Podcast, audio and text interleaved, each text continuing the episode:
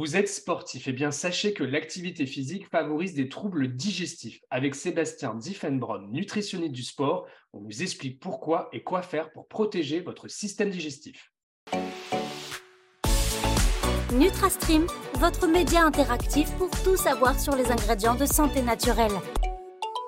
Bonjour à toutes et à tous, je suis ravi de vous retrouver pour cette nouvelle interview avec un professionnel. Nous avons le plaisir d'accueillir un invité de choix Sébastien Diffenbron, nutritionniste du sport et lui-même un grand sportif, féru de cyclisme et de trail. Hein. je rappelle, c'est la course à pied. Bonjour Sébastien. Bonjour à tous. Merci beaucoup en tous les cas d'avoir accepté euh, mon invitation. Alors vous qui nous écoutez, vous faites euh, du sport et euh, vous ressentez peut-être des diarrhées, des maux de ventre ou encore des ballonnements.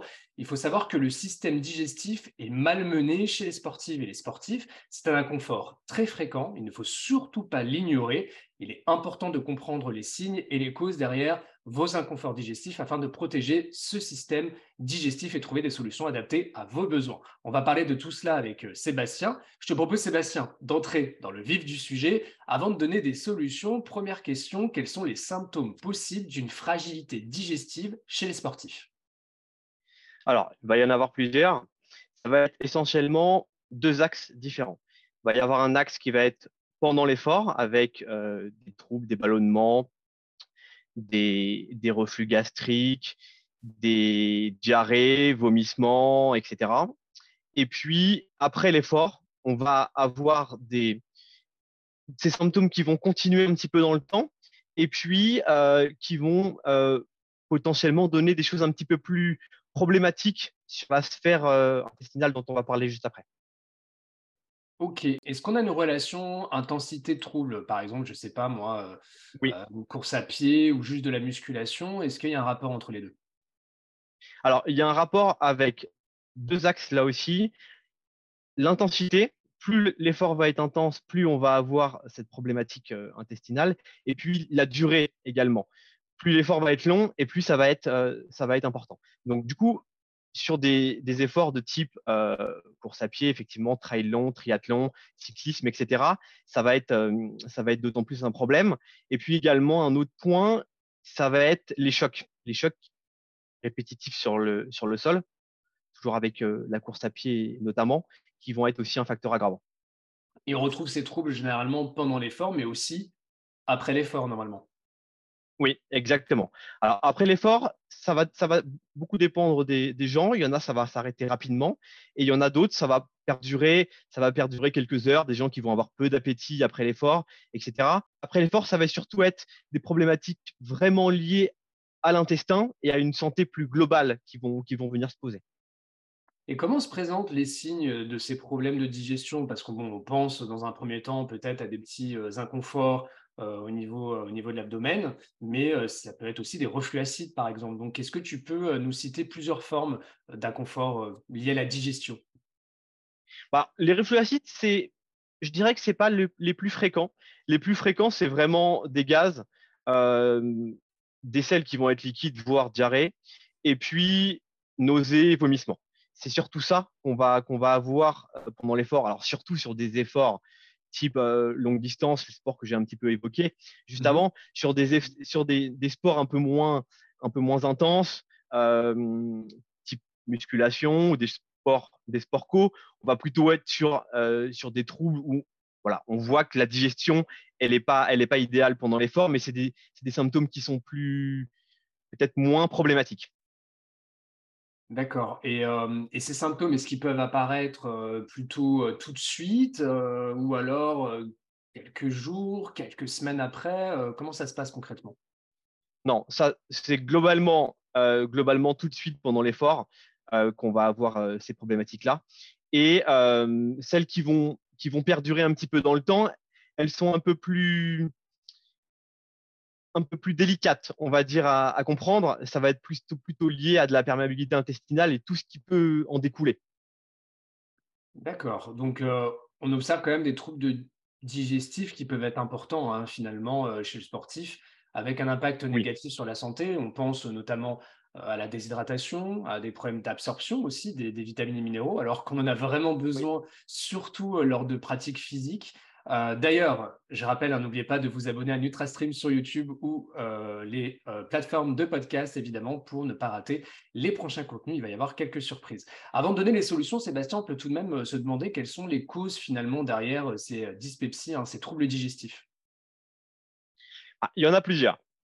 Il y a une, première partie qui va être ce qu'on va vraiment consommer à l'effort. Si on consomme des choses, on a potentiellement des problématiques. Le système intestinal, il est un petit peu mis au repos à l'effort. Et si on consomme beaucoup euh, de glucides et si l'intestin n'est pas habitué à les consommer à l'effort, on va avoir une première problématique là-dessus.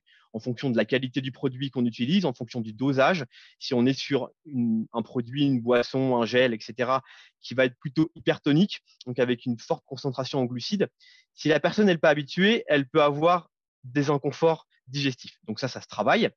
Euh, petit à petit en montant la dose, en choisissant des produits qui vont, euh, nous convenir. Tout le monde n'a pas la même capacité digestive. C'est vraiment, ça s'entraîne et on a aussi une capacité, euh, de base. Et le deuxième point, c'est le phénomène d'ischémie-reperfusion. C'est-à-dire qu'à l'effort, le sang, va quitter le système digestif et tous les organes qui servent à la digestion pour aller vers les muscles. Donc voilà, ça met le système digestif au repos et on a une moins bonne capacité digestive, comme j'ai expliqué juste avant. Et ensuite, au moment où on va arrêter l'effort, on a, un, système de reperfusion, donc le sang qui revient vers le système digestif, mais avec un petit peu tous les déchets et surtout un afflux massif et qui va nous créer des radicaux libres que le système digestif, euh, la muqueuse intestinale, a du mal à traiter d'un seul coup. Et donc, du coup, on va se retrouver avec deux phénomènes des problèmes de toxines et une perméabilité intestinale qui se retrouve chez quand même beaucoup de sportifs. Les études, elles sont, elles sont assez claires sur le sujet, euh, en fonction, comme on a dit tout à l'heure, de l'endurance, de la durée et de euh, l'intensité en plus, l'intestin irritable euh, ou le leaky gut, c'est vraiment, euh, c'est vraiment un fléau. Il y a évidemment euh, pas mal de, documentation scientifique, mais c'est encore mal reconnu, je trouve, hein, chez certains professionnels. Il y a certains pros de santé, par exemple, qui vont nous dire que ça n'existe pas. et pourtant, ça peut se mesurer. Hein, donc, avec tout ça, pour les personnes qui nous écoutent, hein, vous vous demandez sûrement quelles sont les solutions pour limiter ces inconforts et entretenir tout votre système digestif. Et donc, bah, Sébastien, je te propose de nous en lister euh, quelques-unes. D'ailleurs, j'en profite pour vous indiquer que vous retrouvez en descriptif de ce podcast un article gratuit ultra complet, un véritable voyage au centre de votre digestion. Alors Sébastien, donne-nous quelques solutions, puis ensuite on passera bien sûr aux questions de la communauté. Alors, il y a des micronutriments qui sont, qui sont essentiels. Je pense à la vitamine D, je pense au zinc, je pense à la glutamine, la vitamine A, euh, la glycine et ou le collagène. Voilà, c'est un petit peu toutes ces choses-là que tu qu'on voit régulièrement passer sur ton compte, hein, euh, qui, sont des carences fréquentes, euh, vitamine D, zinc, dans, dans, la population, oméga 3, et j'ai oublié, important également. voilà, c'est cet axe-là. Euh, essentiellement sur la partie micronutritionnelle, où il faut, il faut effectivement faire très attention que les apports soient suffisants, faire les analyses nécessaires si besoin pour voir si on n'a pas des carences, les corriger si besoin. Et ensuite, il y a aussi un point important, c'est les fibres. Euh, le, sport d'endurance, et même le sport en manière générale, les chocs répétés, comme je disais tout à l'heure, va avoir tendance à accélérer le transit. Du coup, euh, il va falloir, et puis la muqueuse qui est aussi impacté avec ce que j'ai expliqué tout à l'heure sur l'ischémie reperfusion. Et donc, du coup, euh, il va falloir être vigilant sur les apports en fibres. Souvent, il faut avoir tendance à diminuer un petit peu son apport pour retrouver un transit qui va être, euh, qui va être euh, je dirais, normal. C'est très intéressant, merci beaucoup. Et ce qui est, alors, en gros, on travaille sur le transit, on travaille bien sûr euh, sur les fibres. De toute façon, il faut toujours une alimentation variée, équilibrée, ça sera toujours la priorité évidemment, et surtout adaptée avec euh, tout ce qui est lié aux besoins énergétiques, bien sûr, euh, de la sportive ou du sportif, c'est très important. Et on retrouve encore des ingrédients de santé naturelle qui peuvent accompagner, notamment la vitamine D. Hein. Je rappelle que vous êtes plus de 40 millions à en manquer et j'insiste très souvent euh, dans mes différents contenus. la glutamine, c'est vraiment un acide aminé très intéressant. Est-ce que tu auras un dosage comme ça, peut-être, à nous communiquer sur la, la glutamine? Alors, la glutamine, c'est assez variable parce que souvent, alors ça n'engage que moi, mais souvent, les dosages qui sont préconisés sont quand même trop faibles. Parce qu'on retrouve dans les compléments alimentaires, c'est souvent 500 mg, 1 g. Souvent, chez les sportifs, ça ne suffit pas. Il ah faut plutôt aller sur, sur du 5 g, clairement. Parfois, il y a besoin d'aller au-delà, chez certains, sur une, sur une courte période. Et j'ai déjà fait des dosages bien au-delà. Mais 5, 5 grammes, c'est déjà, déjà une bonne base. Euh, sur une période plus ou moins longue. Et ensuite, on rediminue souvent sur 2-3 grammes sur le long terme. C'est des sportifs qui, qui, pratiquent, euh, qui pratiquent toute l'année. Exactement, c'est le dosage que je recommande. Hein. De toute façon, tout ce qui est en dessous de 2,5 grammes en glutamine, je trouve que ce n'est pas du tout suffisant. Et euh, surtout chez les sportifs où il faut vraiment augmenter un petit peu plus la dose. Bon, tu as parlé évidemment du zinc, ça c'est un oligo-élément vraiment vital, très important. Et parfois, on ne connaît pas le lien entre la digestion et le zinc. Donc, c'est vraiment euh, top d'en parler. Et puis, bien sûr, si vous souhaitez consommer du collagène, j'en parle très souvent aussi, donc principalement d'origine marine ou bovine, hydrolysé surtout de faible poids moléculaire pour que ça fonctionne bien. Donc de faible poids moléculaire inférieur à 5000, 6000 Dalton, DA. Et pour ça, il faut souvent se référer au site du laboratoire ou appeler euh, euh, la marque. Il y a aussi le resveratrol qui est un antioxydant, la quercétine, qui euh, sont très très intéressants. Est-ce que tu peux nous en dire peut-être un petit peu plus sur le resveratrol? Bah, le resveratrol, la quercétine et les manières générales, tout ce qui est antioxydant, c'est la gestion du stress oxydatif. On a dit tout à l'heure que qu'on va aller un peu agresser la muqueuse avec un excès de radicaux libres. Donc, il faut pouvoir euh, traiter ces radicaux libres et aider tout le système euh, qui est lié au stress oxydatif via des antioxydants. Exactement. Donc, je rappelle très rapidement le stress oxydatif. En gros, vous coupez une pomme en deux et quand vous voyez que la pomme noircit un petit peu, elle est attaquée par des radicaux libres. Alors, c'est vraiment euh, une justification euh, très simple. Hein. Ça ne se passe pas vraiment comme ça scientifiquement, mais voilà, ça vous donne un petit peu une idée de c'est quoi le stress oxydatif. Et il faut trouver des solutions, dont des antioxydants, pour euh, corriger bien sûr ce stress oxydatif. Avant de nous quitter, nous avons euh, sélectionné trois questions de la part de la communauté sur Instagram. Ben Happy nous propose de nous interpeller sur les protéines, notamment les poudres protéinées, animales ou végétales, sont-elles mauvaises pour la digestion? Alors, là, je vais avoir aussi plusieurs axes de réponse. Euh, les, protéines, les protéines animales, ça va être très variable en fonction des individus sur euh, la digestion. Clairement, on a une partie de la population qui n'aura pas de problème et une autre partie de la population qui va avoir des ballonnements, des gaz, euh, etc. et ensuite, les protéines végétales, on va moins avoir ce problème-là. On n'a plus les fibres, donc c'est pas, c'est pas, n'est pas une problématique de digestion. Là, les protéines végétales, on va plutôt être sur une problématique de poule d'acides aminés. On va avoir moins de leucine, donc du coup, et moins d'acides aminés essentiels. Et donc, un anabolisme musculaire qui va être un petit peu moins efficace avec euh, les protéines végétales. Du coup, après l'effort, clairement, le mieux, c'est les protéines animales, là ouais. Euh, et ou blanc d'œuf. Mais pareil, le blanc d'œuf, ça va être compliqué aussi à digérer le plus souvent. Euh, et après, protéines végétales, mais on se retrouve avec un, anabolisme musculaire qui va, être, potentiellement moins bon. Du coup, l'idéal, ça reste quand même de faire un vrai repas avec des protéines et des glucides. Parce qu'après l'effort, effectivement, on a dégradé un petit peu euh, de masse musculaire, mais on a aussi dégradé son glycogène.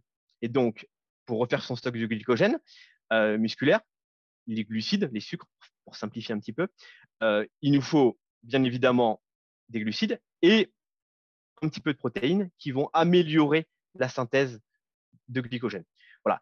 Et le dernier point, c'est que les protéines, dans une poudre, pardon, ça va être essentiellement, exclusivement, je dirais même, qu'un macronutriment, des protéines, des acides aminés. Alors que dans un repas classique euh, complet, on va retrouver aussi tous les micronutriments. On va retrouver euh, des vitamines, on va retrouver des minéraux qui vont et qui ont été utilisés à l'effort et dont, et dont on a besoin. Tout à fait. Et puis, euh, je rajouterai aussi la qualité euh, des produits sur le marché. attention peut-être à certaines protéines, certains additifs peuvent avoir des rôles, un, effet laxatif, hein, c'est écrit sur les emballages. Hein. je pense notamment à certains édulcorants. il y a aussi pourquoi pas associer euh, les protéines en poudre avec des enzymes digestives Ça peut aider, a priori, euh, chez certaines personnes. Et puis enfin, n'oubliez pas que l'alimentation est la priorité, puisque quand on prend un shaker de protéines, on ne mastique pas. Quand on a cette mastication avec euh, la matrice alimentaire, on va déjà commencer la digestion et en plus, on va commencer à imbiber les aliments avec des enzymes, dont l'amylase salivaire pour améliorer la digestion. Alors, autre question de Sandy, est-il intéressant de pratiquer son sport à jeun? Alors, oui, pour une grande partie de la population qui a des troubles gastriques, ça peut être une solution effectivement de pratiquer son sport, euh, son sport à jeun. Il y a plein de personnes qui ont, qui ont un meilleur confort euh, à l'effort euh, et digestif. il y a aussi un, point qui, qui, est à mon sens essentiel, c'est les contraintes personnelles. C'est-à-dire qu'il y a des gens qui euh, le matin ont du temps alors qu'elles ne l'auront pas euh, le soir. Donc ça, il ne faut pas oublier aussi ce, cet aspect-là. Il y a des gens qui ont besoin d'être un peu centrés sur elles-mêmes aussi le matin. Ça peut être aussi le moment d'aller faire un petit peu de sport. C'est pas du tout c'est pas du tout une, problématique.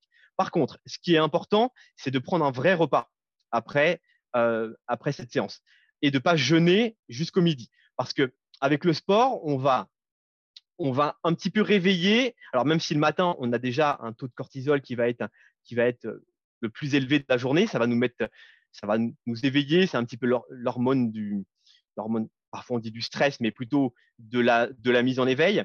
Et euh, le sport va aller accentuer ce taux de cortisol. Il va aller aussi accentuer la noradrénaline. Et donc, du coup, on n'a pas forcément très faim après cette séance-là parce qu'on a encore stimulé, vraiment beaucoup ces hormones. Et donc, on a capacité à jeûner jusqu'à midi sans aucun problème, souvent, parce qu'on fonctionne sur ces hormones-là. Mais du coup, à long terme, ça, peut être un petit peu dangereux, surtout chez les femmes. Euh, donc, il faut, il faut faire un petit peu attention à ça, surtout si on fait des séances d'intensité à jeun. Il faut euh, vraiment prendre un repas euh, après et un repas de qualité, un vrai petit déjeuner, pas quelques, quelques biscuits et un café sur le pouce. Voilà. Bah, très intéressant. merci beaucoup, Sébastien. Dernière question de Nico. Boire de l'eau avant, pendant ou après la séance? Et si oui, espacé de combien de temps? Alors, il faut bien évidemment commencer sa séance bien hydraté, comme tout le reste de la journée. Hein. Il faut être hydraté tout, au long, tout au long de la journée. Et ensuite, ça va, ça va un petit peu dépendre de la durée de l'entraînement. Si on est euh, sur un entraînement euh, d'une demi-heure, une heure, potentiellement, si c'est une faible intensité, on n'a pas forcément besoin de s'hydrater. Euh, on ne va pas forcément prendre d'eau avec soi. et du coup, on va s'hydrater après. Par contre, bien évidemment, quand il fait très chaud, séance avec des, intensités, on transpire beaucoup. Là, il faut, il faut penser à s'hydrater aussi pendant la séance. Mais ce n'est pas tant l'eau qui va être importante, c'est aussi les minéraux parce qu'à l'effort, on perd à peu près un gramme de sodium par litre de transpiration et on va globalement transpirer à peu près un litre par heure. Bon, c'est variable en fonction des individus et de l'intensité de la chaleur, mais voilà, c'est un ordre de grandeur. Du coup, euh, bah, il faut penser à se réhydrater avec des, eaux euh, euh, qui sont riches en minéraux et en sodium notamment, et aussi des eaux qui sont bicarbonatées, intéressant, euh, surtout lorsqu'on fait de l'intensité, parce que le bicarbonate va aller tamponner un petit peu l'acidité qui est générée euh, par l'effort euh, intense. Et donc, ça permet voilà, de, contrecarrer ce, problème-là. Donc, oui, il faut déjà être hydraté, il faut s'hydrater pendant et bien écouter sa soif. voilà, ça reste un très bon indicateur en règle générale et penser aux minéraux. Merci beaucoup pour ces réponses, Sébastien. Alors, je rappelle que tu es présent sur Instagram. Le compte, c'est seb-du-bas, ou du 8, dief, D-I-E-F, que vous retrouvez bien sûr en lien direct au niveau euh, juste en dessous, en descriptif euh, de ce podcast. Je vous invite chaudement à vous abonner pour du contenu de qualité. En plus, tu partages des stories sur les dernières études scientifiques, la nutrition euh, du sportif. Merci beaucoup en tout cas. Et en conclusion, bien sûr, j'ajouterai, c'est très important, si vous ressentez des inconforts digestifs, N'hésitez pas, dans un premier temps, à consulter un médecin. Hein, c'est très important. Hein. Par exemple, derrière un reflux acide, peut se cacher bien sûr une bactérie comme Helicobacter pylori, puis ensuite de consulter un nutritionniste du sport pour vous accompagner de manière euh, individuelle. Alors nous avons vu qu'il existe pas mal de solutions pour votre intestin et je rappelle, si vous voulez découvrir la digestion comme jamais on vous en a parlé, eh bien découvrez cette, ce voyage virtuel euh, au centre de votre digestion dans un article gratuit, également en descriptif de ce podcast juste en dessous. Sébastien, je te remercie pour cette interview. Merci à toi. Merci beaucoup. Nous nous retrouvons le mois prochain pour une nouvelle interview avec un médecin du sport et nous allons vous parler des tendinites chroniques. abonnez-vous pour ne rien rater. À très vite sur NutraStream et vive les ingrédients de santé naturelle.